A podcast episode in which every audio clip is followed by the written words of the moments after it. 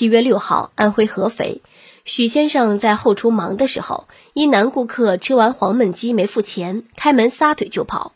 许先生说，本来店内规定先付款后就餐，但男子直接就餐也没有办法。根据店内的监控视频显示，这名男子身穿黑色短袖，背着灰色书包，吃完饭后不慌不忙地将书包背起。随后站起来，眼睛一直盯着柜台的位置，见没人注意到，走出店里。许先生将逃单视频发到网上后，有网友自称是逃单顾客，解释因当时手机没电，又没有现金，才没付钱。许先生回应：“这不可能，当时他还在店里给手机充电了，感觉生气又可笑。”说到霸王餐，哥有一次吃饭的时候就碰到一位，当时一个年轻人走进了饭店，要了两碗饭。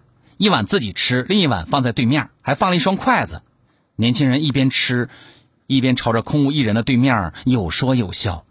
老板在一旁看着，他的头皮直发麻。这时候，年轻人朝对面说：“亲爱的，我先出去一下，马上就回来啊。”老板惊魂未定的目送年轻人出门，直到店里打烊，年轻人也还是没有回来。老板突然一拍脑门：“这这这，这霸王餐吃的！”有创意。今天说的这则新闻是吃了十五元的黄焖鸡跑了。年轻人刚吃饱就剧烈运动对肠胃不好，跑得好得胃下垂，跑不好腿打折。这种人如果拉稀了，是不是还得返回来告老板呢？你要是真没钱吃饭，说老板我没带钱，能不能先让我吃，等我有钱了我再还你？我相信一般人都会给的。可是你撒丫子就跑，啥意思呀？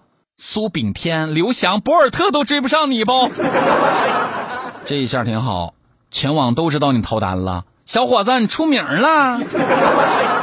这一次吃霸王餐，他省下了十几块钱，可是却丢失了一个人的人格。